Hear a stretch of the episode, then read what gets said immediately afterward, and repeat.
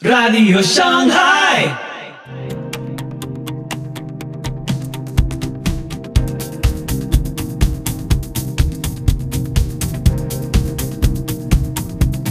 Muy buenos días, muy buenas tardes, muy buenas noches. Soy Pipo Biglione. Muy bienvenidos a Radio Shanghai. Este es el episodio 347 de la séptima temporada. Hoy, la verdadera feminidad cristiana con Edgar Pacheco. En este episodio, Edgar responde a una chica atea que cuestiona la feminidad cristiana, afirmando que es basura. Ahora también nos podés encontrar en YouTube y en Telegram. Te invito a escuchar este episodio atentamente. Bueno, hoy, hoy me sorprendí mucho de algunas respuestas. Déjenme les confieso algo. Les voy a confesar algo antes de iniciar live. A ver, yo nunca he involucrado a mi esposa en asuntos ni religiosos, ni nada que tenga que ver con mi ministerio, lo que yo hago en la iglesia. Y no es porque yo considere a mi esposa menos, sino porque considero que exponer a una mujer al, no sé, al ajetreo, a la, a la crítica, puede ser, no sé, no, puede ser muy duro para ella, ¿no? Entonces, desde que yo era pastor, no la involucraba literalmente, ella estaba abocada a otro tipo de cosas, tratando de proteger siempre eso, ¿no? Y de que la gente no abusara también, era mi esposa. Entonces, eh, creo que hoy cuando escuchaba a las muchachas, a, las hermanas hablar en el live, me quedé muy sorprendido de algunas respuestas que ellas dan al respecto de qué pasaría si alguna de ellas, siendo esposa y casada, su esposo se hace católico, o al revés, qué pasaría si tu esposa se hace católica, ¿no? Y me sorprendió mucho porque eh, es un impacto muy fuerte lo que puede llegar a tener la concepción religiosa dentro de un hogar. Y va muy ligado al tema del día de hoy. A ver, miren, yo no sé, quizá ustedes tengan amigos que no son cristianos, con los cuales conviven, eh, o quizá no, no, no, los, no los conozco a ustedes, pero quizá tengan amigos que no son cristianos, quizá tengan familiares que no son cristianos. Y hay que entender que estas personas tienen una percepción del cristianismo, quizá una percepción buena, quizá una percepción mala, pero ciertamente ellos exigen algo del cristianismo, ¿no? Ellos exigen que el cristianismo sea así, así, así, así, y quieren marcar como las pautas de cómo deben ser los cristianos, ¿no?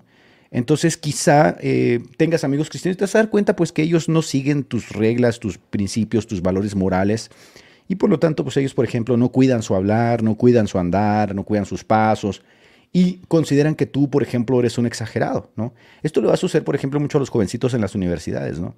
Eres un, exagera, eres un exagerado, eres un fanático, eres un religioso, este, eh, creo que te estás tomando demasiado en serio la religión. De hecho, la palabra religión en ese vocabulario del mundo tiene una connotación tanto negativa. Está asociado como al fanatismo. Eres un fanático, no eres religioso, eres un fanático. Entonces, cuando yo estaba escuchando el video de la gata de Schrödinger, la gata de Schrödinger es una youtuber española y es muy famosa, ¿no? Tendría yo creo yo casi el millón de seguidores en YouTube. Ella hace contenido con temática científica, es una divulgadora científica. Hay que decir que España y Europa en general han pasado por un proceso de secularización muy fuerte, muy grande. Este, lo que sucedió a Europa después de la Segunda Guerra Mundial fue que entró en un proceso de secularización y un proceso de, a ver, distanciamiento de la institución, de la religión institucionalizada. Entonces, la gente en Europa, sobre todo los jóvenes, sienten un desencanto muy fuerte hacia la religión. Esa es la verdad. La consideran como, a, no sé, troglodita, la consideran como arcaica, como que está desfasada a los tiempos que estamos viviendo.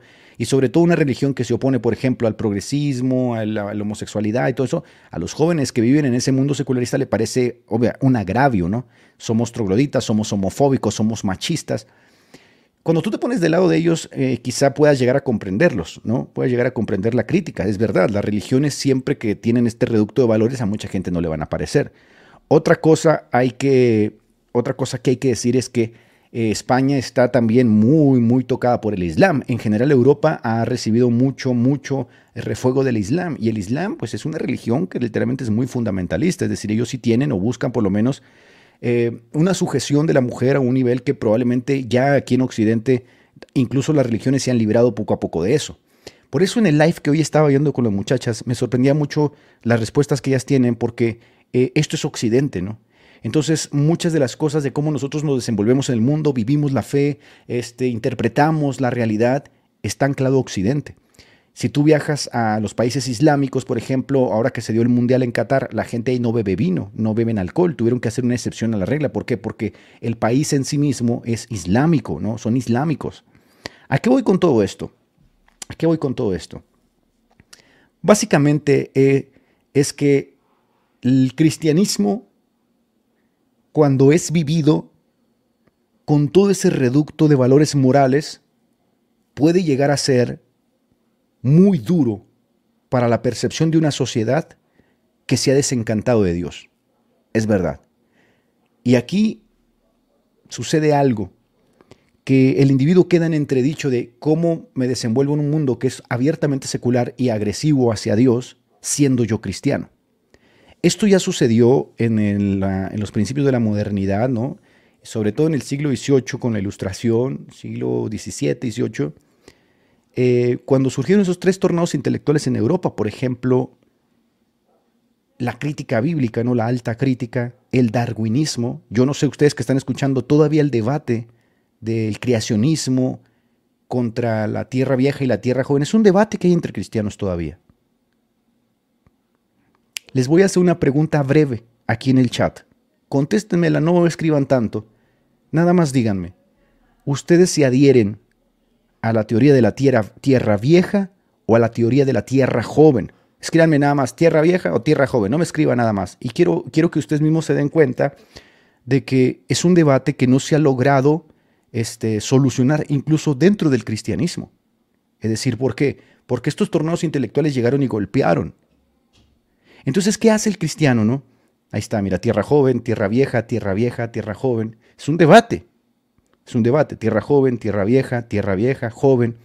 Entonces, si tú dices, por ejemplo, eh, tierra joven, pues va a estar quizá muy anclado ahí al creacionismo, posturas que defiende, por ejemplo, John MacArthur u otros personajes, ¿no? Si tú dices tierra vieja, William Cray, ¿no? Eh, la evidencia de un universo de 14.600 millones de años, una tierra de 4.600 millones de años. Es un debate interesante que se gesta justamente porque el conocimiento va evolucionando, va avanzando me inclino más a la tierra vieja, pero con ciertas cosas.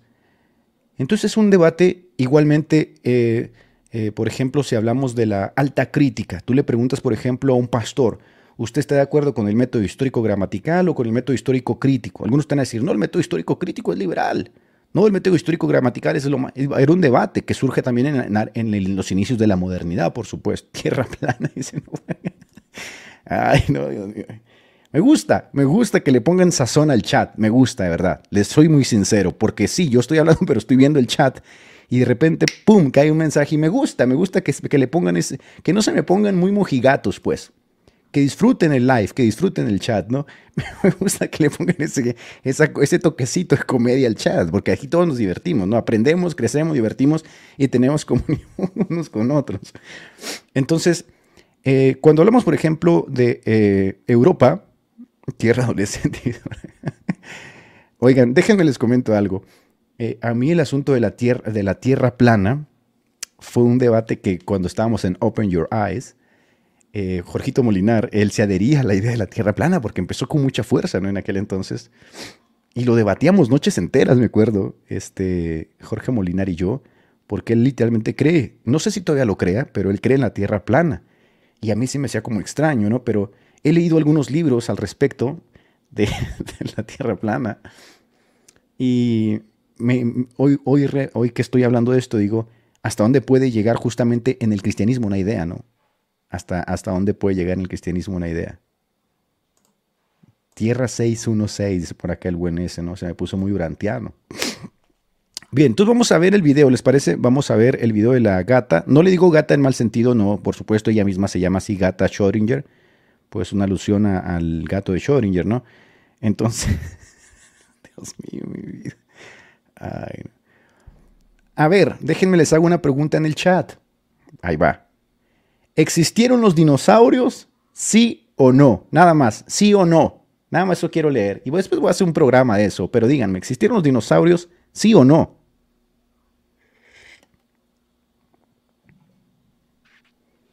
Dice que no. Uno aquí, no, caramba. Sí, dice que sí. No, creo que sí. ¿Se dan cuenta, hermanos? Sí, sí existieron. Sí, el viejo lesbiano. Dios mío, mi. Ay, señor. Sí, sí existieron en Jurassic Park. Alarcón es un dinosaurio. Los dinos guficianos. Eh, sí, sí, sí, creo que sí. Sí existieron, a ver, según el carbono 14, sí, por supuesto. Me gustaría traer a alguien que hable de ese tema, ¿eh? me gustaría, la verdad. Esto ya se volvió un examen, perdónenme. Uh, hermanos, ya me están papeando aquí. Que esto ya se un examen. ¿Quién dijo eso? ¿Quién dijo eso? Suba, suba el like, por favor. A ver. Son demonios.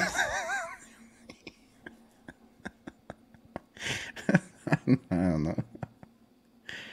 Sí, sí existieron, no existieron. ¿Se dan cuenta? Vamos entonces al, al, al, Ay, señor. Vamos a, vamos a, los videos de la gata de Schrödinger. Estamos 600 personas conectadas. No se olviden de dejar un like. Un like. Este. Última pregunta. Ya, no me regañen. Última pregunta. Última. Les prometo que es la última.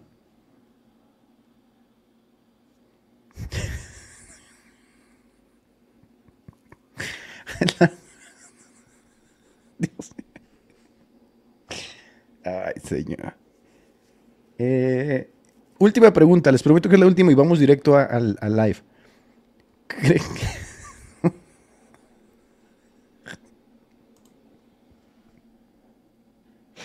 No, hermanos, van a hacer que me destruyan mañana, por favor. Van a hacer que me destruyan mañana, bajen un cambio, chabones. Me van a destruir. Todos los días me destruyen en algún canal. Por favor, por favor, ya. No es examen sorpresa. Ya, bajen un cambio. Eh, nada más les hago la última pregunta. Eh, vaya, andan muy simples hoy, andan muy simples, tranquilos. Existen. ya no quiero leer. ¿Existen los extraterrestres? Sí o no. Nada más díganme sí o no. ¿Existen los extraterrestres? Sí o no. Seres de otros planetas.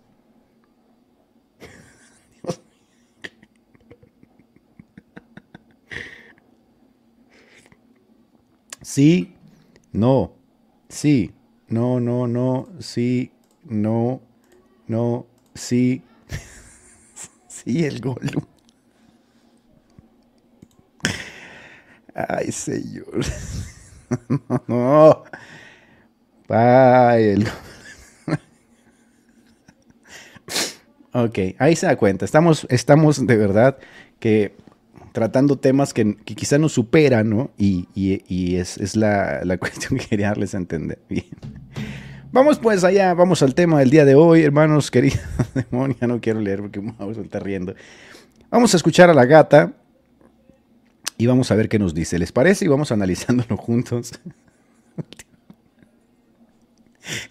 ¿Quién dijo esto? Dios mío. ¿Quién dijo esto? ¿Quién dijo? A ver, a ver. ¿Quién dijo esto? No, no, paren, paren, paren, paren. ¿Quién dijo esto? ¿Quién dijo esto? Porque lo voy a hacer admin. El que haya dicho esto lo voy a hacer admin, definitivamente. A ver, ¿dónde está? ¿Dónde está? ¿Dónde está? A ver, a ver, a ver. Híjole, te perdiste. Te perdiste, hermano, pero ya te habías ganado el admin. Aquí está. Existen. Denle admin, moderadores. Denle admin a Pablo. Ay, bueno, gracias, gracias, miembros del chat, por hacerme reír un momento. Ay, ya, la risa hermosa el rostro. ¿no? Denle un admin a ese tío, por favor. Vamos a ver el video de la gata de Schrödinger, ¿les parece? Ah, ya es admin, ya es admin. Denle, otra cosa, pues. No sé, denle un sticker, algo. Algo, algo, porque sí, sí. La verdad la sacó el estadio el señor ortodoxo, hay que reconocerlo. Y hay que tener cierta gracia, ¿no? Para hacer esos tipos de comentarios. Ya es admin, sí. Eres admin, ahí está. Felicidades, Pablo. Ah, eres admin del canal por esa, ese tremendo chistoretillo que te aventaste. La verdad sí estuvo bueno. Sí, sí estuvo bueno. Hay que reconocerlo, gente. Hay que reconocer cuando la gente se avienta un buen chistoretillo, sí. que le den su sesión apostólica. Hay que reconocer. Yo sí, a ver, yo, yo, yo soy una de las personas que digo, a ver, a mí me gusta mucho el amor, el amor, el amor, amor, amor. Me gusta mucho el humor ácido, pues. Me gusta el humor ácido, ¿no? Este, entonces, cuando una persona tiene esa habilidad de hacer esos chistoretillos, lo reconozco, ¿no? Hay, hay cierta habilidad intelectual ahí. Así que es el nuevo papá de los pollitos, el señor Pablo. Mándale. Ya párenle, bueno, ya no vamos a acabar este live. Les prometí que lo iba a acabar pronto. Entonces, amor así. Ay, Dios mío, mi vida.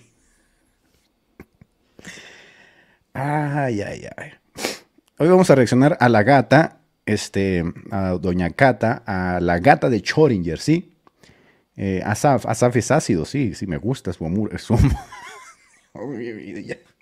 Ya. Me gusta el humor ácido, ¿no? Asaf es muy ácido, muy incisivo, me gusta ese humor, ¿no? Hay que tener mucha eh, pericia, ¿no? Para ese tipo de humor. Bien, vamos pues al, al, video de la gata, ¿les parece? Vamos al video de la gata de Schrödinger y vamos a ver qué nos dice ya, ya, ya, ya voy para allá. Esperen, pues. Esperen, esperen, ya. Ah, no me regañen. Vamos pues al video de la gata. Vamos a ver qué dice la gata a este video que se ha hecho viral, se ha hecho famoso. Y los cristianos han, han reaccionado a él. Entonces vamos allá. Eh, gracias por estar tan de buen humor, Chad. No sé qué traen ahora, ¿no? Están, no sé, andan enamorados, no sé qué está pasando. Febrero ya pasó. No, estamos en febrero, es el mes del amor, yo creo es por eso, ¿no? Vamos pues ahí, vamos ahí, vamos ahí, vamos a ver qué dice la gatita, vamos. Los pongo en contexto, va a ser una crítica a un libro cristiano que habla, básicamente está dirigido a mujeres, a niñas, y va a ser la crítica al libro leyéndolo textualmente porque ella no está de acuerdo con eso porque dice que las religiones, pues vaya, son arcaicas, ¿no? Así que vamos para allá. Sométete, sométete a Dios, sométete a tu familia y sométete a tu futuro esposo. En primera instancia tenemos una tía que, a ver, mínimo se carga que unos 30 años, ¿no? Sí, unos 30 años. No sé, ¿cuánto le dan ustedes? Así de, así nada más de vista, creo que se debe cargar unos 30 añitos, 31 añitos. No sé si esté casada o no sé si no esté casada. ¿Por qué digo esto? Porque suele ser o suele pasar que la gente cuando no tiene responsabilidades en casa, 32, 40, no, no se pasen, 30 mil. ¿Qué piensan? ¿Es mujer de alto valor o no es mujer de alto valor? ¿Será mujer de alto valor? No sé, pero de entrada se ve una chica que el colágeno ya se le está yendo, ¿no? O sea, ya ahí se ve claro. Entonces, ¿por qué digo esto? Porque cuando uno no tiene responsabilidades en el hogar, a uno se le hace fácil decir cualquier cosa, ¿no? Criticar cualquier cosa. Pero vienen los hijos, vienen los niños y te das un baño de realidad. Te das cuenta cómo funciona el mundo, ¿no? Entonces, no sé si ella esté casada, si alguien, si alguien me puede ayudar. No sé si ella esté casada, no sé si tenga hijos, pero por lo general yo a las mujeres que escucho y que me gusta mucho escuchar son mujeres que hablan con una cierta madurez, pero no madurez intelectual, ¿no? Porque, a ver, esa se puede adquirir desde muy temprana edad. Me gusta esa mujer que eh, tiene madurez, pero que la ha adquirido a causa de la experiencia. Y casi por lo general, eh, tú te das cuenta que la mujer casada parece que se da un baño de realidad que a la doncella, que a la jovencita que todavía no se casa le falta. Y no estoy diciendo que el que le falte esté mal, ¿eh? ojo con eso, no estoy criticando a las mujeres que no se han casado, sino que la mujer casada como que te va, te va a mostrar el colmillo, pues, ¿ven? La mujer casada te muestra el colmillo y te dice, güey, yo sé cómo, sé cómo corre el agua, yo sé cómo funciona esta vaina. Entonces, ya cuando te cases, vas a ver tú también cómo funciona esta vaina, ¿no? Ahorita, pues, estás en, no sé, en tu luna de miel, hablas sin tener, eh, noción de algunas cosas. Creo que es así, ¿no? Lo mismo sucede con los hombres, ¿no? Creo que algunos hombres también eh, se percatan de algunas cosas cuando se casan. Por ejemplo, eh, la responsabilidad de llevar el sustento a la casa pues eh, te hace madurar, porque a ver, si no llevas el sustento, la familia no come. Entonces son cositas así que uno se va dando cuenta y dices, bueno, acá de entrada tenemos a una pibarda de unos 31 años, ¿no? 32, ¿cuántos, cuántos le echan? 33 añitos, vamos por 33, creo que ha de tener unos 33 años. Este, y no sé si ella realmente tenga una noción real de cómo funciona el mundo, ¿no? si está casada y si todo eso. Pero es muy popular en España, ¿eh? es muy popular. Vamos allá. Entonces va a criticar eh, la postura de sometimiento.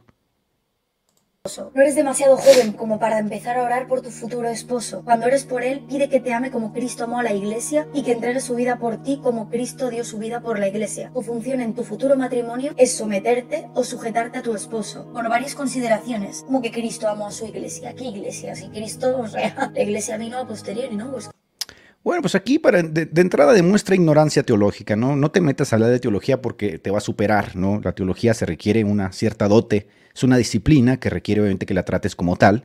Es como si yo me pongo a hablar ahorita de filosofía, sabiendo un pepino de filosofía y decir cualquier cosa, pues va a ser impreciso, ¿no? Y con esto no la estoy criticando. O sea, yo entiendo el formato de su programa. El formato del programa del clásico ateo científico o divulgador científica es, en cierta manera, es criticar a la religión en algún punto, ¿no? Sí, te va a hablar de Carl Sagan, te va a hablar de, Richard Dawkins, te va a hablar de Stephen Hawking, pero en algún momento le va a tirar una patada al, al catolicismo, al cristianismo, al islam. ¿Por qué? porque todavía siguen manteniendo esa visión ultramaterialista de que el cristianismo se opone a la ciencia y la ciencia se opone a Dios y la mayoría de los científicos no sostienen esa postura, pero es el formato que ella vende, ¿no? Pero fíjense cómo inicia, inicia eh, criticando la sujeción. Yo creo que aquí mujeres en el chat son cristianas y como cristianas yo creo que ellas pueden hablar. Igual una mujer islámica puede hablar.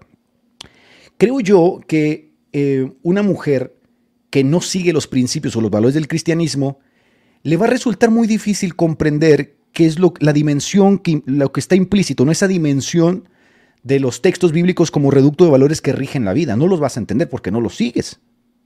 Entonces creo que la crítica de entrada va a ser muy superficial en cierto sentido, ¿no? Pero si tú le preguntas a una mujer cristiana, tú eres feliz, por ejemplo, en estar sujeta a tu marido, puede ser que haya opiniones variadas, pero ya por lo menos le preguntas a una mujer cristiana.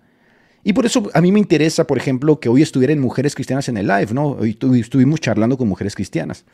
Por ejemplo, eh, si yo le pregunto a una mujer casada que es feliz con su esposo, su esposo resuelve, el esposo resuelve, ella es feliz en casita, le gusta cuando su esposo llega, se ven después de un largo día, conviven. Y yo le pregunto, ¿te gusta esa vida? De cierta manera está sujeta a ciertas disposiciones, no solamente biológicas, por los hijos, por la casa, sino culturales. Y muy probablemente la mayoría de los cristianos dicen, sí, me gusta esa vida, me gusta. Entonces te está vendiendo ya de entrada esta señora la idea de que sometimiento es casi esclavitud, ¿no? Eres esclavo. Entonces no creo que esté muy, no creo que esté muy empapada de la teología, ¿no? No, de entrada no. Dice que la iglesia es a posteriori. Bueno, teológicamente la iglesia, la dimensión de la iglesia empieza desde el Antiguo Testamento, antes de Cristo, ¿no? Entonces creo que no está muy empapada, pero vamos a ver que tampoco entendemos de historia. Y lo segundo, someterte o sujetarte a tu esposo. Esto va para niñas de 8 a 12 años. Ya les está diciendo cuál es su papel de sumisión ante el hombre que encuentren y que elijan en su vida. Bueno, elijan. Tratada con honor. Ella esa parte, esa parte. A ver, hay papás aquí en el chat y hay mamás aquí en el chat, ¿verdad? Yo como papá, y supongo que mi esposa como mamá, cuando volteamos a ver a nuestros hijos, que son una extensión de nosotros mismos, deseamos para nuestros hijos lo mejor. Si nosotros como cristianos profesamos ciertos valores, queremos que nuestros hijos abracen esos valores. Uno de los valores del cristianismo es justamente, yo lo dije en la, en la serie del masculinismo, una de las grandes cosas que van a marcar un antes y un después en la vida de una persona, un hombre y una mujer es con quién carambas te vas a casar. ¿Por qué? Porque para nosotros el divorcio es como una suerte de fracaso. No estoy criticando a los divorciados para nada, pero dentro del reducto de valores del cristianismo, nosotros nos casamos para permanecer fieles a la persona con la que nos casamos toda la vida. Una persona que es atea, una persona que no le es fiel a estos valores o principios, y que igual se acuesta hoy con uno y se acuesta mañana con otro, igual se casa y se divorcia, no va a entender esto. Entonces, no es como que estás tratando de condicionar al niño sino que le estás dando un valor supremo a tus valores y se los estás transmitiendo a los niños. ¿Cómo va a entender esto una muchachatea? Que para empezar no sé de dónde saca su reducto de valores, sus principios, no sé si son solamente convencionalismos que la sociedad admite, no sé si se guía por el imperativo categórico de Kant, no sé la realidad, ¿no? Pero cuando eres papá, cuando eres mamá, créanme, jóvenes que están en el chat, créanme, una vez que te casas y tienes hijos, la vida te cambia. Te puede cambiar para bien o te puede cambiar para mal. Pero los hijos en sí mismos se vuelven realmente una... se vuelven como un, algo que te lleva sí o sí a madurar. Y yo les preguntaría, ¿desean ustedes lo mejor para su hijo? Ahora, aquí voy. Yo tengo una niña de siete años. Yo, señora gata, sé que mi niña un día va a crecer. Por lo tanto, yo como padre deseo que mi niña encuentre un buen esposo. Pero como yo quiero que mi niña sea una niña, una mujer, en todo el sentido de la palabra cristiana, yo deseo que su esposo pueda, en cierta manera, tener a mi hija sujeta bajo ese reducto de valores, con la autoridad que Dios le ha dado a ese hombre. Por lo tanto, yo no solo oro para que mi hija encuentre ese hombre, oro por mi hija, para que mi hija no sea rebelde. y cumpla el rol que dentro del plan de Dios, Dios diseñó para nosotros. Y que ella sea feliz en ese plan, alcance esa felicidad en la maternidad, alcance esa felicidad en la familia que ella va a formar, en ese hogar que ella va a construir. ¿Y cómo lo va a entender esta? Entonces yo le preguntaría a la gata, ¿tú qué le enseñarías a tus hijos? ¿Le darías condones cuando tengan 12 años, 13 años? Tenga, mi hija, vaya, acuéstese con, usted, con quien usted quiera. Pues no, ¿verdad? Entonces obviamente volvemos al mismo punto. No lo va a entender. Podrá ser más débil, pero participa por igual del regalo de la nueva vida que Dios les ha dado. Trátenla como es debido, para que nada estorbe las oraciones de ustedes. Como mujeres no tenemos la fuerza física que un hombre. Además tenemos ciertas sensibilidades que los hombres no tienen. El hombre con el que te cases... ¿Y no es verdad? ¿Y no es verdad eso? Otra vez el, el mentado cuento de que equidad e igualdad son términos eh, que se pueden usar de forma indistinta, ¿no? No somos iguales. Hombres y mujeres no somos iguales. A ver, señora Doña Gata, yo cierro el puño y le doy en la cara y usted no se vuelve a levantar. ¿Por qué? Porque mi fuerza es diferente a su fuerza. Y esto es así biológicamente, o sea, eso no, eso no lo vas a poder, aunque hagas marcha, eso es así. Y este es el cuentito utópico, ¿no? De las feministas y de los ateos, que no viven en una realidad concreta. Ahora déjame decirles algo. Ese texto que está leyendo es radical, ¿eh? Porque si alguien reivindicó el papel de la mujer en la sociedad fue el cristianismo, literalmente en una sociedad, a ver, que era polígama, que podías tener 30, 40 mujeres, casarte, divorciarte. Eh, a ver, el cristianismo reivindicó el trato hacia la mujer, el trato hacia los hijos. Debe entender eso, pero no tratarse como si eso te hiciera débil. Es importante que te cases con un hombre que te abre la puerta, se levante cuando entres. Oigan, sí, no, la vez que dije eso ya, doña Betty me va a hacer un video. Doña Betty, déjese de cosas, por favor, hombre, ya. Estamos tratando bien a doña Gata. Simplemente le estamos eh, diciendo cómo son las cosas en realidad. No sé si Doña Gata esté casada. Pregunte tu opinión y la valore. Oye, bueno, algo es algo. Al menos te deja hablar tu futuro marido, ¿eh? Hay que dar las gracias por ello. Fíjate, se burla, es irónica, es, es sarcástica Doña Gata, ¿eh? yo no esperaba eso Doña Gata. Tratarse como si eso te hiciera débil. Es importante que te cases con un hombre que te abra la puerta, se levante cuando entres a una habitación, te Oye, pero yo quiero eso para mi niño, por supuesto, va, venga. ¿Qué me vas a decir, Jolines, tío, que tú no quieres eso para tus hijos? Claro que queremos eso para nuestros hijos. Queremos, queremos vivir en una, sociedad, por lo menos si la sociedad está pudriendo, que el cristianismo tenga esos, o esos varones, a esas mujeres y decir, a ver, yo quiero entregar, yo voy a entregar a mi hija un día en el, altar, hermanos.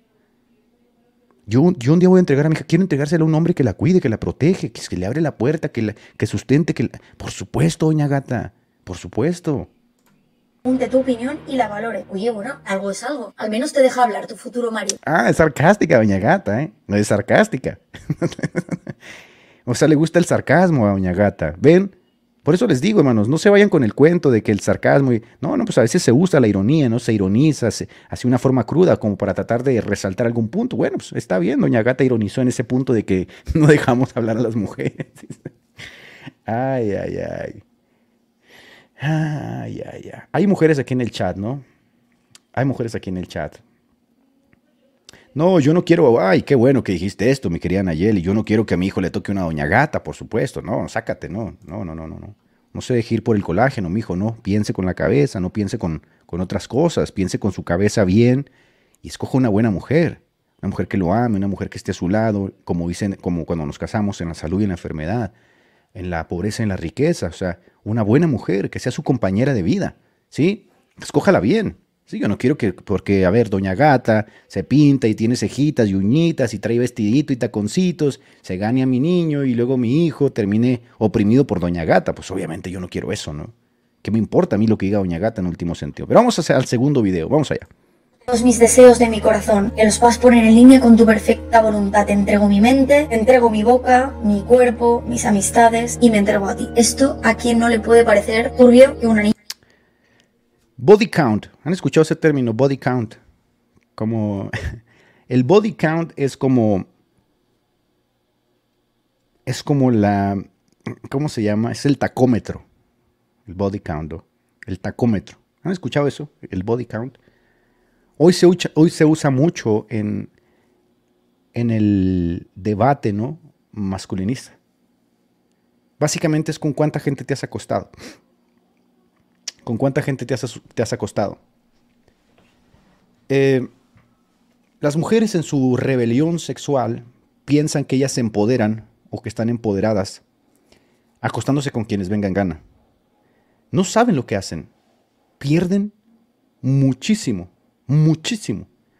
Porque los hombres a esas mujeres tristemente las ven como prostitutas, como un pedazo de carne. Entonces una mujer que pierde el pudor, que vendría siendo como una suerte de vergüenza, una suerte de vergüenza femenina, linda, una mujer que pierde el pudor, que se tatúa las piernas, eh, es una mujer que para el hombre es un pedazo de carne, la objetiviza de inmediato, ¿no?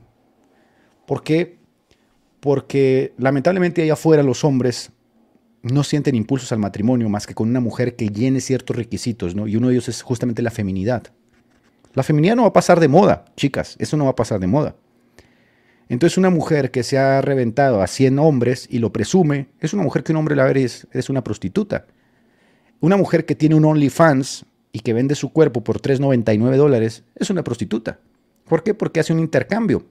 Alguien le da una, contrapartida de dinero porque le enseña el cuerpo. para un hombre, esa no es una mujer para casarse. ¿Se dan cuenta? Entonces, por eso le hacen mucho bullying a este señor, ¿cómo se llama? al, esposo de Eric Place, ¿no? Este señor que se volvió el asmerreír de los hombres, literalmente. Este señor. Perdónenme, no soy seguidores de esos streamers. A ver, ¿cómo se llama este hombre? Guarnica, Juan, Juan Guarnica, algo así, ¿no? Sí, Juan, Juan este, Guarnizo, Juan Guarnizo, ese señor, ¿no? Pues literalmente se casó con una prostituta, ¿no? Entonces, eh, pobrecito el hombre que se case con esta otra, este, este influencer, Carelli, pobrecitos de ellos, están casando con una prostituta, de una, una, mujer que literalmente no tiene pudor, perdió el pudor, y uno de los elementos justamente de la feminidad es el pudor. Esa, esa cuestión escondida en la mujer, ¿no? E, e, esa sutileza en la mujer es muy atrayente para el hombre. Es muy atrayente para el hombre. La feminidad, ¿no? La feminidad que, que está revestida de pudor, de, una suerte de vergüenza santa, eh, bonita, es muy atrayente para el hombre. En cambio, la mujer que anda ahí con las piernas tatuadas, ¿no? Y que ya me acosté con este y se siente empoderada, para el hombre es como una prostituta. Va a buscar la manera de acostarse contigo. Entonces, una mujer atea que se burla de la pureza, ¿qué te dice? ¿Por qué ese libro habla de la pureza sexual? Una sociedad secularista donde la pureza sexual es vista como algo estúpido, como algo anacrónico, como algo asociado a la religión y por lo tanto malo, con connotación negativa, ¿qué crees que va a hacer? Va a tirar al otro lado. Entonces, si habláramos de body count, no le quiero faltar el respeto a Doña Gata, pero es muy probable que Doña Gata tenga una vida muy liberal, ¿no? Porque si rechaza este reducto de valores que ofrece la religión, porque la religión es moralizadora de la sociedad, y no solamente el cristianismo, el islam también es moralizador, el judaísmo es moralizador. Es decir, estas religiones en cierto sentido buscan que la mujer guarde su pudor, guarde su decencia, guarde su virginidad, guarde su pureza, porque es un regalo que ella puede ofrecer al hombre en esta contrapartida que es el matrimonio, porque en estas sociedades el matrimonio era un bien de consumo casi, ¿no? Entonces, ah, mira, dice, ella no cree en la monogamia, ¿no? Pues ya me dijiste todo, ¿no? Y así, mira, así se lee de inmediato. Por eso yo les dije la vez pasada, cuando hablé de la masculinidad, tú escuchas hablar a una mujer, y en el momento que escuchas hablar a una mujer, tú te vas a dar cuenta de dónde está la mente de esa mujer, dónde ha estado la mente de esa mujer, dónde está el cuerpo de esa mujer y dónde ha estado el cuerpo de esa mujer. Entonces, hay como un patrón y ciertos patrones que se van siguiendo de que estas mujeres, por lo general, cuando se burlan de la pureza, se burlan de estos valores que los cristianos profesan o resguardan, es básicamente porque ellos no los tienen, ya no los tienen, los perdieron, ¿no? Y quieren que otros los pierdan también. ¿Por qué? Porque la moral se diluye en la masa. La moral se diluye en masa. Si tú, por ejemplo, encuentras a dos tipos, yo encuentro a dos personas peleándose, ahora es terrible, ¿no? Que encuentras a dos personas peleándose y los grabas. A ver, una cuestión masculina sería separarlos. Hasta Nietzsche lo decía, ¿no? Hay algo en el hombre que nos lleva a hacer que cuando la boca sangra, pares la pelea. ¿Por qué? Porque hay una suerte de camaradería natural en el hombre. Es decir, un hombre no disfruta ver que al otro le aplasta en la cabeza. Si bien un hombre puede buscar encontrar eh, soluciones a través de los golpes en la sociedad normal, siempre hay un límite. O sea, hay un límite, sabemos cuando ya paren la pelea, se acabó. Hay una suerte de camaradería en el hombre, ¿no? Esos, hombres infantiles, torpes, estúpidos, que se regodean grabando a otros hombres que se matan como bestias, son hombres que perdieron cualquier tipo de atisbo de valores. Bueno, hay ciertos patrones igual eh, en, las mujeres, ¿no? Que se van viendo, se van haciendo comunes en la forma en que hablan, en la forma en que desprecian ciertas cosas, en la forma que favorecen ciertas cosas. No es, no es algo eh, raro, ¿no? Que esta gente de repente empiece a abrazar la poligamia. Es algo raro que de repente no les cueste nada de trabajo desnudarse y salir a la calle. Es algo muy raro, es algo muy extraño. ¿Por qué? Porque hay lo que ellos llaman la deconstrucción, ¿no? Y debo decir algo aquí muy, muy claro. La deconstrucción realmente no es algo muy fácil. A ver, una, una chica linda, una chica bonita, que es codiciada por los hombres, que, los hombres quieren estar con ella, ¿no? que la desean, que la cortejan, que se rape y se ponga los pelos azules y las axilas y todo. Hay, hay de verdad mucho arrojo, hay de verdad algo, sucedió algo muy fuerte, un trauma muy fuerte ahí. Entonces, esta idea de venderte este cuento de la pureza como es algo malo y quiero que todos se burlen de ello, ya te dice mucho de la chica, ¿no? Porque miren, yo pudiera ser, y esto se los puede decir mi esposa, esto se los puede decir mi esposa como testimonio.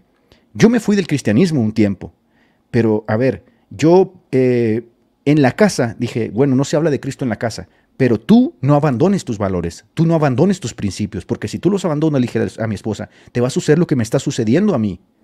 Yo en este momento estoy degradado, estoy corrompido, y yo no quiero que tú compartas esto.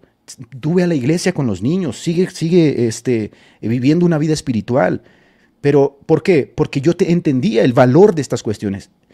En cambio, cuando tú escuchas, por ejemplo, a una mujer, a una mujer que habla así, con ese desprecio hacia la pureza, con ese desprecio hacia cosas que son positivas en el ser humano, tú te das cuenta qué tipo de vida ella quiere o ella desea o ella vive. ¿Qué tipo de vida ella vive?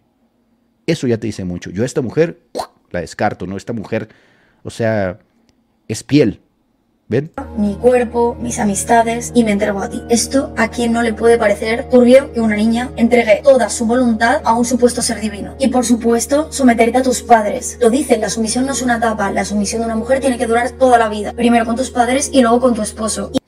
Nos guste o no, querida doña Gata, todos estamos sujetos toda la vida, ¿eh? O sea, no puedes vivir un estado de anarquismo total, no se puede. Siempre, tú estás sujeta a algo. Yo puedo estar sujeto a mi patrón, puedo estar sujeto a mis maestros en la escuela, incluso tú estás sujeta a las leyes de tu país. Te guste o no te guste, así te arranque los pelos de la cabeza, la sujeción es un elemento que nosotros nos distingue de las bestias. ¿Sí? Nos ha hecho superar a las bestias. Bueno, espero. Y nos ha llevado a crear la civilización. ¿Por qué? Porque logramos acuerdos convencionales. Los famosos convencionalismos son justamente acuerdos de sujeción. Yo me sujeto al Estado y el Estado me promete ciertas cosas. Yo me sujeto en esto, yo pago mis impuestos, estoy sujeto a las leyes superiores, estoy sujeto a la judicial, estoy sujeto al poder este, judicial de mi país. Estás sujeta. A ver, tú no puedes ir a hacer lo que te dé tu gana en la calle. Bueno, en Europa no sé, ¿no? Capaz que puedes ir a andar en pelotas y no te dice nada. Pero la realidad es que todos, toda la vida estamos sujetos. Y si estamos sujetos a personas desconocidas, ¿con cuánto más sagrado no vamos a estar sujetos a nuestros padres? Que dieron todo por nosotros. O naciste de una planta o de dónde saliste. Entonces se dan cuenta el nivel de descaro, de, como dice Pablo, no pierden el, el afecto natural, pierden el amor, pierden la sensibilidad, pierden la pureza, se corrompen a sí mismos. ¿Y qué tenemos aquí? Pues tenemos una treintona, ¿no? Que cría gatos, que quiere que todo el mundo pierda su pureza porque ella la perdió. Tenemos aquí a una mujer que rechaza el sujetarse a sus padres, que piensa que la sujeción es algo malo per se, siendo ella misma sujeta a los principios de su sociedad, a los convencionalismos, entre sus propios amigos, que siempre va a haber sujeción. ¿Y qué hace? Pues te quiere vender ese cuento de que esa vida que ella lleva es la vida que todos deberían vivir. Basura, esa vida que tú ya haces basura. Yo no cambio los principios del cristianismo, ya lo hice y me fue como en feria. Literalmente me fue como en feria. Porque fuera del cristianismo, literalmente lo que encuentras allá afuera es basura. Los convencionalismos, por muy buenos que sean, como los presume Richard Dawkins, son basura. ¿Por qué? Porque yo no estoy obligado a seguirlos. Igual, a ver, eh, te crees el rebelde, te crees el cancherito y terminas preso. Te crees el rebelde y el cancherito y terminas con un balazo en la cabeza. Prefiero estar sujeto en amor a mis padres, a mi esposa y, a, mi, a mi Dios, a, mi hogar, a, mi, a mi trabajo, a mis, no sé, o sea, eso no lo veo yo como malo per se, pero así te lo quiere vender la doña gata, ¿no? Escucha. Tus padres, lo dicen, la sumisión no es una etapa, la sumisión de una mujer tiene que durar toda la vida. Primero con tus padres y luego con tu esposo. Y siempre a Dios. Y lo dicen bien claro, si tus padres quieren que vayas a la iglesia, tienes que ir. Si quieren que vuelvas a la iglesia por la noche. ¿Qué crees, señora doña gata? Que en mi casa se hace lo que yo digo mientras yo sea la cabeza de esta casa. Aquí en México, por lo menos, la mayoría de edad se alcanza a los 18 años. Hasta ese día mis hijos van a ir a la iglesia, les guste o no les guste. Le gusta o no le guste. ¿Por qué? Porque son mis hijos, están bajo mi cuidado, bajo mi formación. Cosas que obviamente a usted le repugnan. Por eso yo digo, quizá usted no tiene hijos, pero mi casa es cristiana. Y mientras yo viva en este mundo, mi casa, mi esposa y mis hijos son cristianos.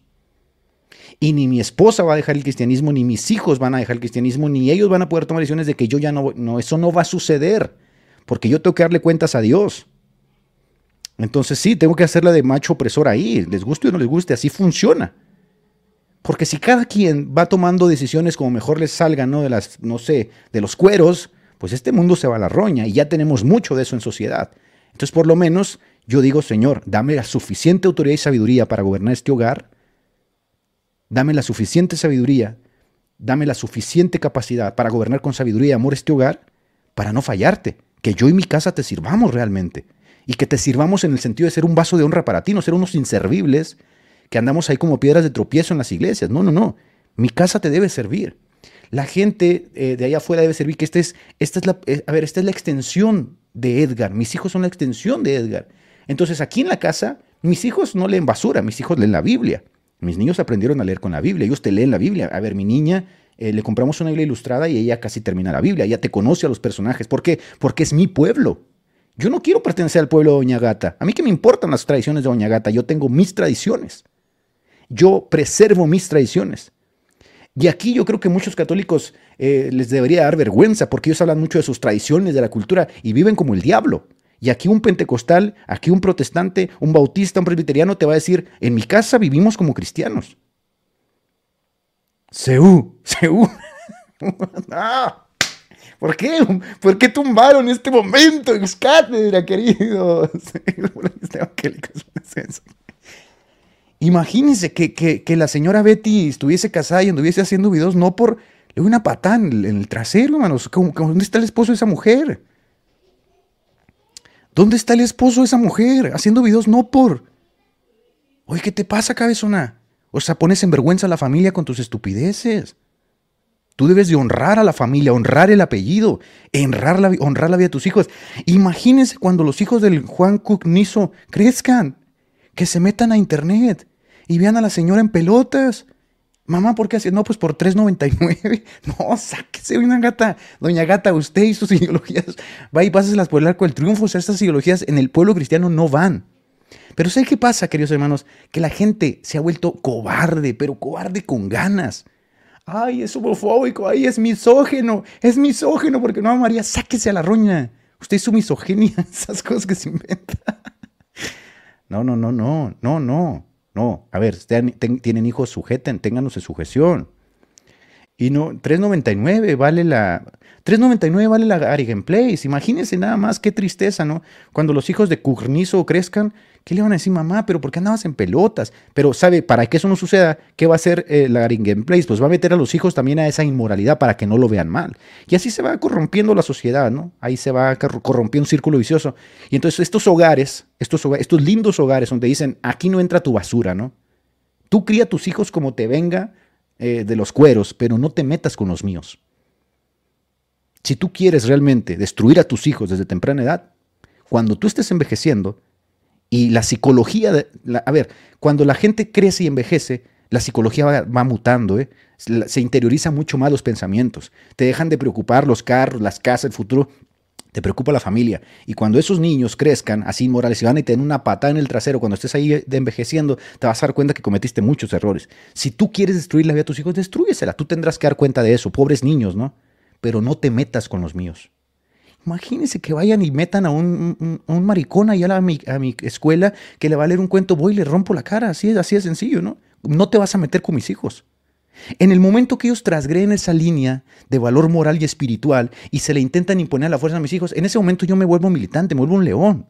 Son mis hijos. Yo tengo que darle cuenta a Dios por ellos. Tengo que, a ver, tengo que, en ese momento me convierto en lo peor que te puedas imaginar, no me convierto en militante. ¿Por qué? Eh, porque este mundo se está destruyendo, hermanos. Y, y cobardía ya tenemos mucha, mucha cobardía. Entonces, no sé, quizá eh, me extralimite, ¿no? Y tenga que darle cuentas a Dios, no importa, no importa, tendré que darle cuentas a Dios. Pero cuando yo escucho este tipo de cosas, hermanos, digo, caramba, Dios libre a mis hijos y a mi familia de que se encuentren con un falso cristiano que tiene estas ideas, ¿no? Porque estos son los peores. sí, no.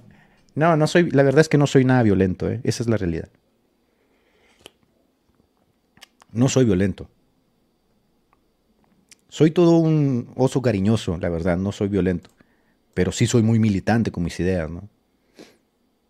Bien, sigamos con la señora Doña Gata. Tienes que ir. Si quieren que vayas entre semana, si quieren que vayas a un campamento con la familia, si necesitan cualquier cosa, si... Todo, todo lo que yo diga se hace aquí en la casa, Doña Gata. ¿Qué le parece? Arránquese los pelos. Si yo quiero, me los llevo una semana de campamento. Y van a ir. Y sin celulares, Doña Gata. ¿Qué le parece? ¿Qué le parece eso, Doña Gata? Así somos los cristianos. Uy, no, que entonces yo no quiero ser cristiano. A ver, pero pues si no es un puesto de tacos. No es un puesto de tacos tampoco no es como que vamos a rebajar al cristianismo para que a usted le apetezca, ¿no? No es como que vamos ahí a negociar nuestros valores morales para que usted se sienta contenta con su body count. No, no, arrepiéntase y venga al cristianismo y se va a dar cuenta de la gran libertad que hay en someterse a ese reducto de valores que tienen, dimanan de un principio universal, ¿no? De una fuente.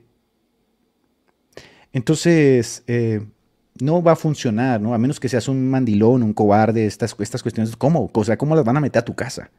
Imagínense, ¿no? Que, o sea, que mis niños me digan, ¿sabes que yo voy a hacer lo que, lo que yo quiera? Uf, uf, no, no, olvídate. No, no, no, no, no. Aquí se apaga la tele a las 9 de la noche, se acabó. Aquí está prohibido TikTok. O sea, ustedes pueden decir misa, ¿no? Pero esta es la familia sobre la que yo tengo que dar cuenta. No, pero los vas a perder. Yo confío en las promesas de Dios y en la obra del poder del Espíritu Santo. Mis hijos forman parte del pacto. La promesa es para ellos también. Pero yo no, yo, a ver, ¿qué pasó con Eli? Que Eli se volvió un mamarracho, ¿no? Que dejó de esto. Sus hijos hacían y deshacían. El tipo literalmente dijo, ah, pues, ahí muere, yo me doy por vencido. No, señor. Usted tiene una responsabilidad porque usted trajo hijos al mundo. Rifes hasta el día final. Así funciona este mundo. Hasta el día final, usted se les va a atravesar y a estorbar, y la mano rectora del papá debe estar ahí, y guiarlos y formarlos y ayudarlos y levantarlos y atesorar para ellos, porque así dice Pablo, ¿no? Los padres atesoran para los hijos. Ay, no, yo cuando me muera no le quiero. ¿Se han, se dan cuenta de esos principios, por ejemplo, que mantiene Elon Musk o, este señor, ¿cómo se llama el de Apple que se murió? Steve Jobs o Bill Gates. Yo no le voy a dejar nada a mis hijos que les tiene que costar. Son unos tacaños. Los padres atesoran con mucho gusto para sus hijos. O sea, hay papás que se matan trabajando porque sienten un placer derivado justamente del dar. Esto es para ti, hijo. Me costó mucho trabajo. Lo he hecho con mucho sacrificio y todo te lo dejo a ti. Administralo correctamente. Es el sudor, es mi sudor, es mi cansancio. Por eso las manos de sus viejitos, esas manos gastadas, esas manos viejitas que les pagó la universidad a ustedes, esas manos van a testificar con ustedes y no son agradecidos. Esas manos con callo, esas manos con, con cansancio, ese, esa espalda cansada, encorvada, va a testificar con ustedes si son malagradecidos. Honren a sus padres y no se olviden de ellos cuando estén viejos. Y esta señora me dice que no me someta a mis papás. Uf, cállese, doña gata, cállese. O sea, está loca esta mujer, ¿no? Está loca. Y no tienen dinero para ti, tienes que hacer siempre absolutamente todo lo que quieran tus padres. Y por supuesto, no tengas ningún tipo de crítica hacia ellos. Si piensas que no hacen las cosas bien, o que son tontos, o que lo que te piden es injusto, ora, pero no por ellos, sino por ti. Porque es tu culpa pensar eso de ellos. Señor, Entonces, aquí, segundo video, ¿qué tenemos? Tenemos a, a Doña Gata, ¿no? Una treintona, cría gatos, que intenta venderte que la pureza es mala, que obedecer a los padres es malo. ¿Cómo vivirá esta mujer? Yo me pregunto cómo vivirá esta mujer. ¿no? ¿Cómo vivirá? Es triste, hermanos. Eh, qué, difícil la tienen los, los, hombres, ¿eh? La tienen difícil. Y digo eso porque muchas mujeres dentro del cristianismo se han fumado esta hierba, ¿eh? Se han fumado esa arena pagatos de la doña gata. Y las mujeres se les olvida que la vida es corta. Y, a ver, esta señora ya se le fue el tren, ya se dio contra el muro, ¿no?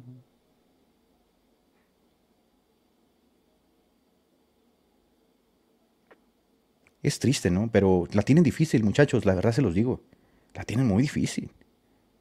Formar un hogar, queridos, es, es un proceso difícil. La mujer forma el hogar. Ella crea el hogar, ella crea el espacio, ¿no? Ella lo adorna, lo enternece, hace ese rinconcito para ti, ese nidito de amor. Entonces imagínense una loca de estas. ¿Qué quieres? ¿No quieres una mujer femenina que haga un rinconcito lindo donde tú llegues y descanses con ella y se acurruquen juntos y, la abraces y, veas una película y compren una hamburguesa juntos y engorden juntos? Eh, es lindo, ¿no? O sea, compartir esos momentos que le des la oportunidad a la mujer de que forme un hogar. Que le des ese, toquecito femenino. Eh, es como cuando vas al departamento de un hombre, ¿no? Un varón, pues el varón es, es tosco, es, es, el, el hombre es, es parco, es, es, tosco, es así. Al hombre le das un tapete ahí se echa, ¿no? Y, y dale una silla, un tapete y un tenedor y con eso vive toda la vida. Es la mujer la que construye el hogar. Le da ese toquecito femenino, ¿no? Es lindo ese toquecito, esa luz, ese pudorcito. Entonces imagínense, ¿está loca ir a casarse con esa loca, hermanos? No, sácate, ¿no?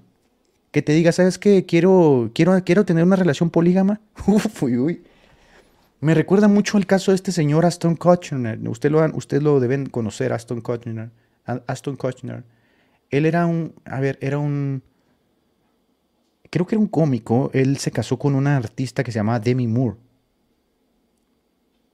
Demi Moore, sí, si no estoy mal, Aston Kutcher se casó con Demi Moore. Y él cuenta que todo se pudrió cuando le jugaron al polígamo. Le jugaron al polígamo. Dice, desde ese momento, en mí como hombre, se destruyó todo. Estaban juntos, algo así, ¿no? Esos dos. Entonces, híjole, qué difícil la tienen de verdad, qué difícil, ¿no? Porque esta sociedad inyecta cada día su veneno en la tele, en las redes sociales, en, en, este, en la calle, en propaganda, en el cine, en, uff, no, no, no, no, no mujeres que están aquí en el chat, cuídense mucho, de verdad. Eh, una mujer cristiana es lo más hermoso que puede haber, ¿no? Creo que la mujer cristiana es la, por los valores que profesa, creo que es la que puede llevar a cabo eso de en la salud y en la enfermedad, en la, en la riqueza, en la pobreza.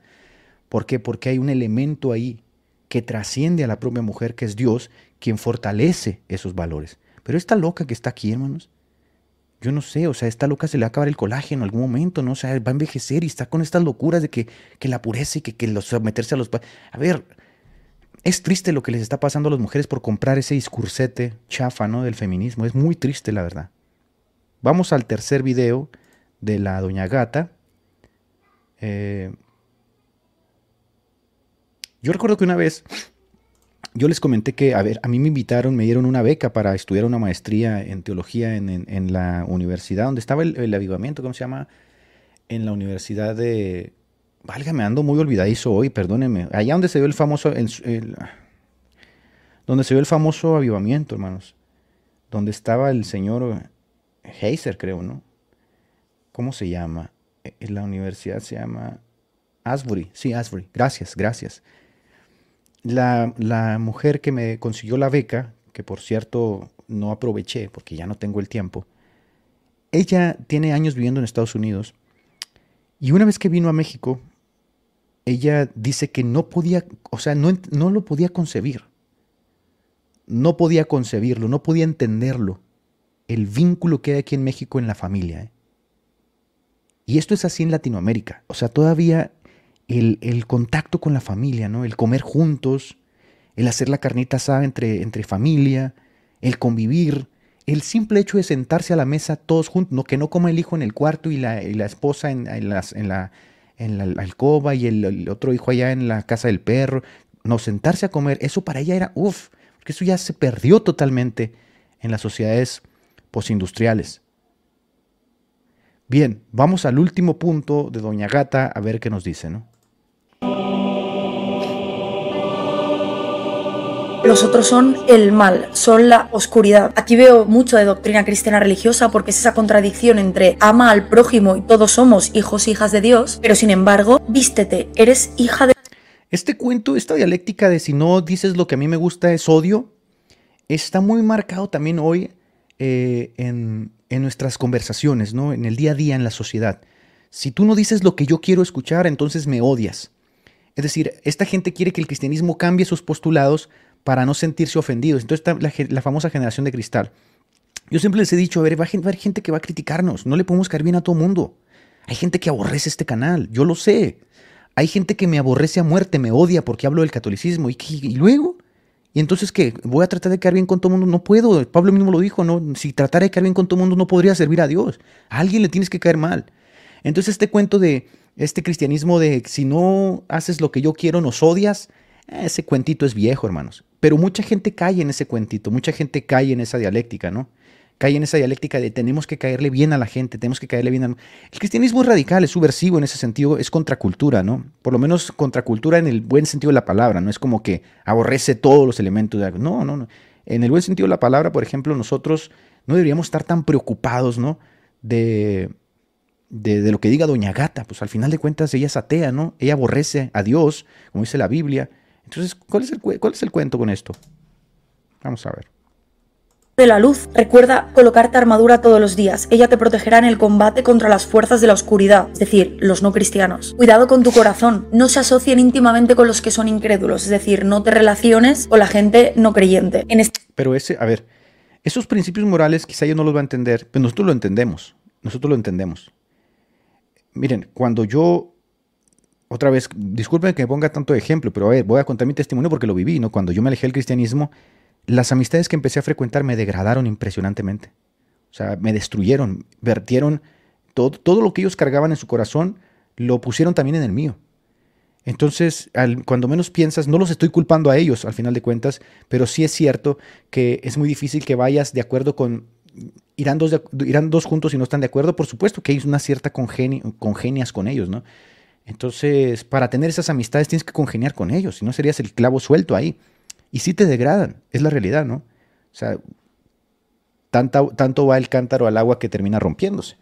Si tú convives todos los días con gente sin, sin, detenerte, que habla todo el día de pornografía, que habla todo el día de sexo, pues esa gente termina influenciándote bastante, ¿no? Entonces eh, ella no entiende que hay cierto cuidado en nuestro corazón. ¿Por qué? Porque nuestro corazón le pertenece a Dios, desde ahí lo ministramos. Entonces estar ministrando a Dios desde un corazón sucio, que se llenó de, tonterías, pues obviamente es un cargo de conciencia para nosotros como cristianos. Tenemos que cuidarnos.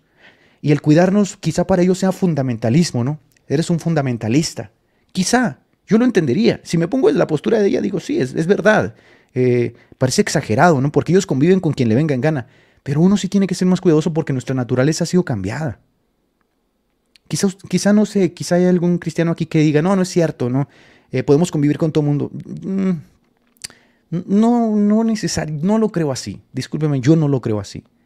Creo que sí podemos tener un cuidado, ¿no? Podemos tener un límite.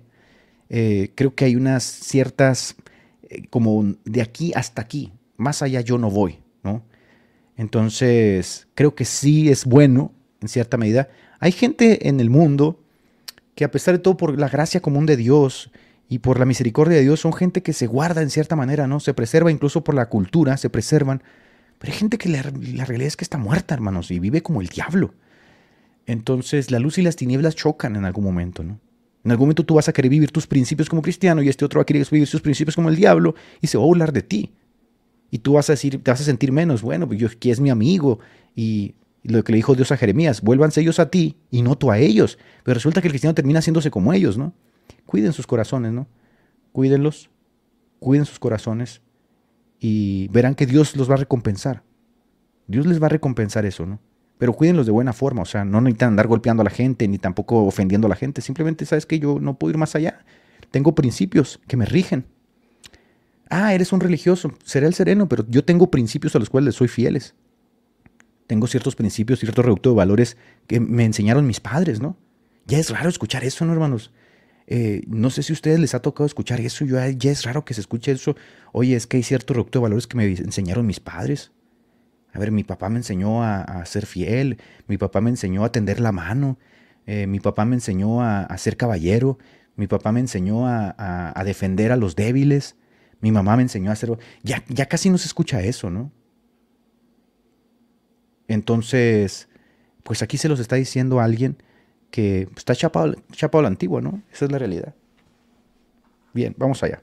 Este pasaje Dios nos advierte sobre mezclarnos con otros que no creen en Él. Nos dice que es como intentar mezclar el agua y el aceite. Es una combinación de luz y oscuridad que desequilibra la relación. Aquí le dice claro, cristianos son la luz, el resto del mundo... Sí, yo, por ejemplo, yo a esta señora yo lo considero tinieblas. Yo no me, yo no me, a ver, ni siquiera le permitiría a mi esposa que fuera amiga de esta mujer, ¿no?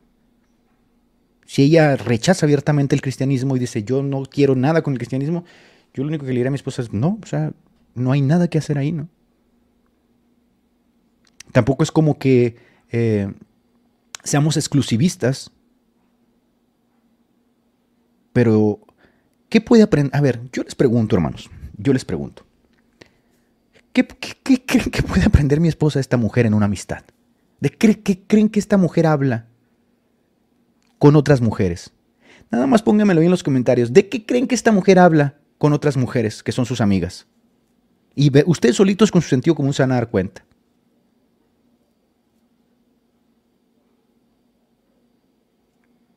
Sexo, fiestas, dinero, tacones, ropa, maquillajes, burlas, puras tonterías. Entonces va a ser muy incómodo para una cristiana mantener una amistad sostenida con estas personas, ¿no? Ahora, si la amistad está forzada, pues tienen que convivir porque están en la escuela, pues yo le diría a mi esposa, sé luz, sé fiel a tus valores, a tus principios, sé fiel a Dios en medio de ellos. Pero que mi esposa se haga amiga de una mujer así, tan corriente, tan vulgar, tan falta de valores, no, ¿por qué le haría yo ese daño a las mujeres? No, no tienen que hacer eso. Igual lo diría con los hombres, ¿no?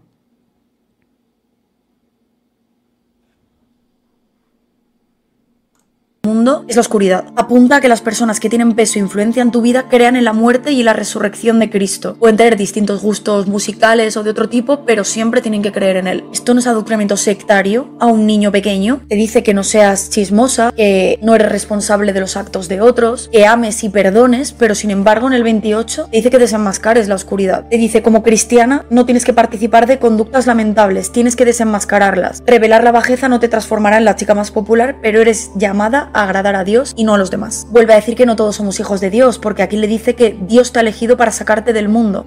Esa... ¿Cómo les, cómo les duele, no? O sea, yo siempre he pensado, a ver, los homosexuales se burlan de Dios, pero quieren el matrimonio cristiano. ¿Se han dado cuenta de eso? Este, ¿Por qué? Porque ellos no tienen ritos.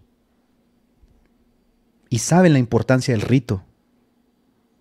El rito consagra, el rito marca un punto de inflexión y lo quieren y son capaces de destruir al cristianismo para poseer ese rito, ¿no? El rito del matrimonio, el ritual, la bendición.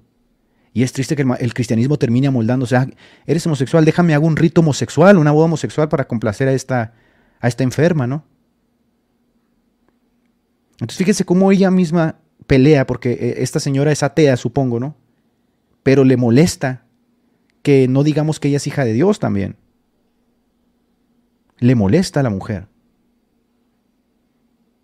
Esta mujer lo que necesita, esta mujer lo que necesita es un temash, literalmente. Ahí sí, para que vean. Que la sujete, que la ponga en, orden, ¿no? Pero ¿sabe qué va a pasar? Esta mujer se va a quedar a criar gatos. A menos que encuentre un cabezón ahí, ¿no? Un mandilón, alguien que le siga el cuento inmoral.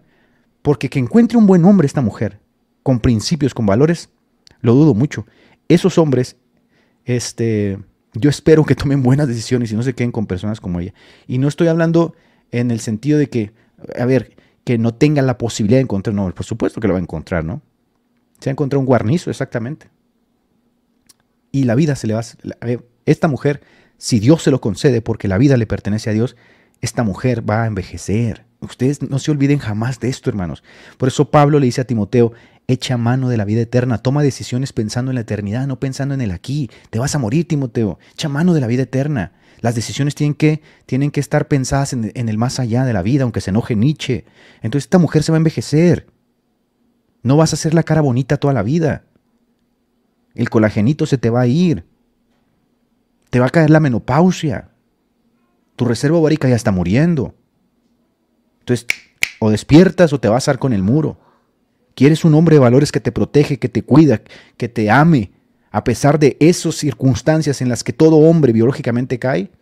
Si la etapa más difícil, cuando te vuelves literalmente una carga. A ver, despierten a la realidad. En algún momento de la vida, si Dios nos los concede, nos vamos a volver una carga, hermanos. Una de las razones que dice el doctor Ramachandran, ¿no? que es una de, los, una de las mentes expertas en cuanto al estudio del cerebro, es que el ser humano desarrolló las neuronas espejo, que son las encargadas de la empatía, justamente porque el ser humano es de los pocos eh, seres vivos que nacen sin la posibilidad de caminar.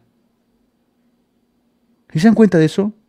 La mayoría de los animalitos nacen con la posibilidad de caminar, no dependen tanto de la manada como tal. El ser humano depende años del cuidado de otros. Y por eso el ser humano desarrolló empatía, porque sabe que si no nos cuidamos unos a otros se destruye la civilización. Esas neuronas espejo, esas neuronitas espejo que tenemos aquí que funcionan para la empatía, que los psicópatas no las tienen, no las tienen alteradas, Esas neuronitas espejo nos dicen a nosotros que en algún momento vamos a envejecer y vamos a necesitar el cuidado de alguien más. ¿Qué le digo yo a mis niños? A ver, eh, Edley Jr., tu mamá y yo un día vamos a envejecer. Por ejemplo, otra estábamos hablando del cometa Halley. Y ya voy a empezar a cerrar, ¿no? Estamos hablando del cometa Halley. Ustedes saben que el cometa Halley pasa cada 76 años, ¿no? Si no estoy mal. Yo no lo he visto nunca. Pero me va a tocar verlo. A ver, ¿cuándo pasa nuevamente el cometa Halley? Déjenme les digo.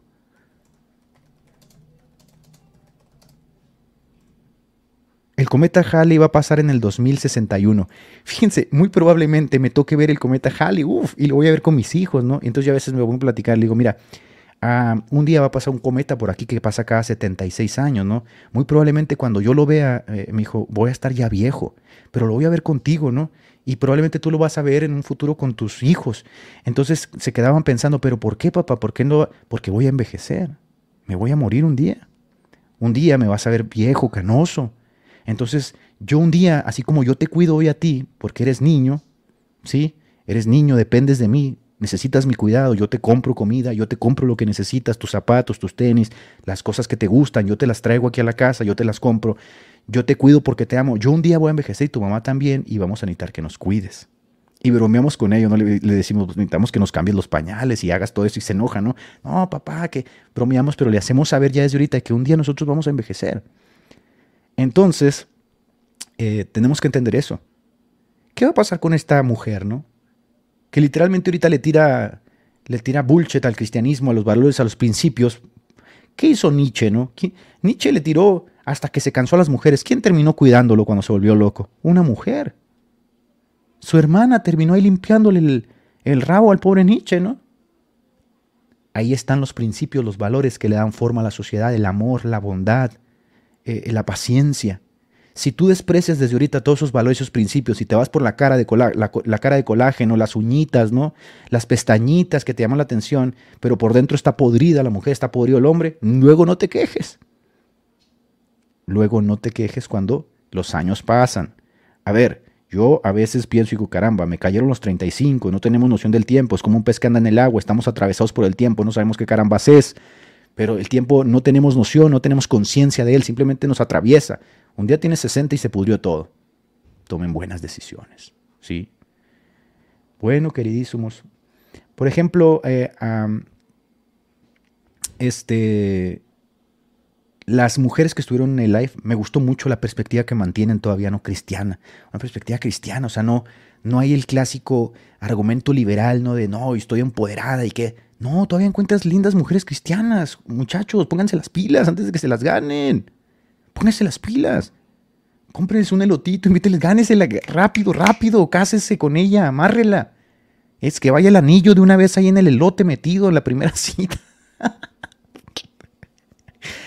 Ay, ay, ay. Bueno, bueno, bueno. Ya no les puedo dar más consejos. Eh, ahí mero, oye, ¿quieres un elotito? Vamos pues. Y, oye, pero ¿qué es esto que mordí? Ah, no sabías, pero la verdad es que, pues ya te aparté, ¿no? Y vámonos para la casa y la llevas con mamá y se acabó, se pudrió todo, todo lindo. Venga. Entonces, tomen, tomen, tomen los buenos consejos. No sé qué, aquí también en el live se, se, conectan muchos centenias. No la tienen nada fácil ustedes, ya no van a tener acceso a la vivienda. Bienvenidos al mundo real. Así que encomiéndense a Dios, sean fieles a Dios. Dios es el dueño del oro y de la plata, Dios es el dueño de todo. Pero sobre todo, aprendan a vivir y sufrir como buenos soldados de Jesucristo. Y si a Dios le concede darles riqueza y Dios le concede darles pobreza, no pasa nada, ¿no? Esta vida se va a acabar. O sea, también hay que echar mano de la vida eterna y tomar buenas decisiones. Entonces, mis queridos hermanos, gracias por haber estado en este live el día de hoy. Así concluimos el programa de hoy. Recordá que podés seguirnos en Facebook e Instagram, dejanos tus comentarios y si te gusta, compartilo. Te invitamos, Dios mediante, a escuchar nuestro próximo episodio. Que Dios te bendiga.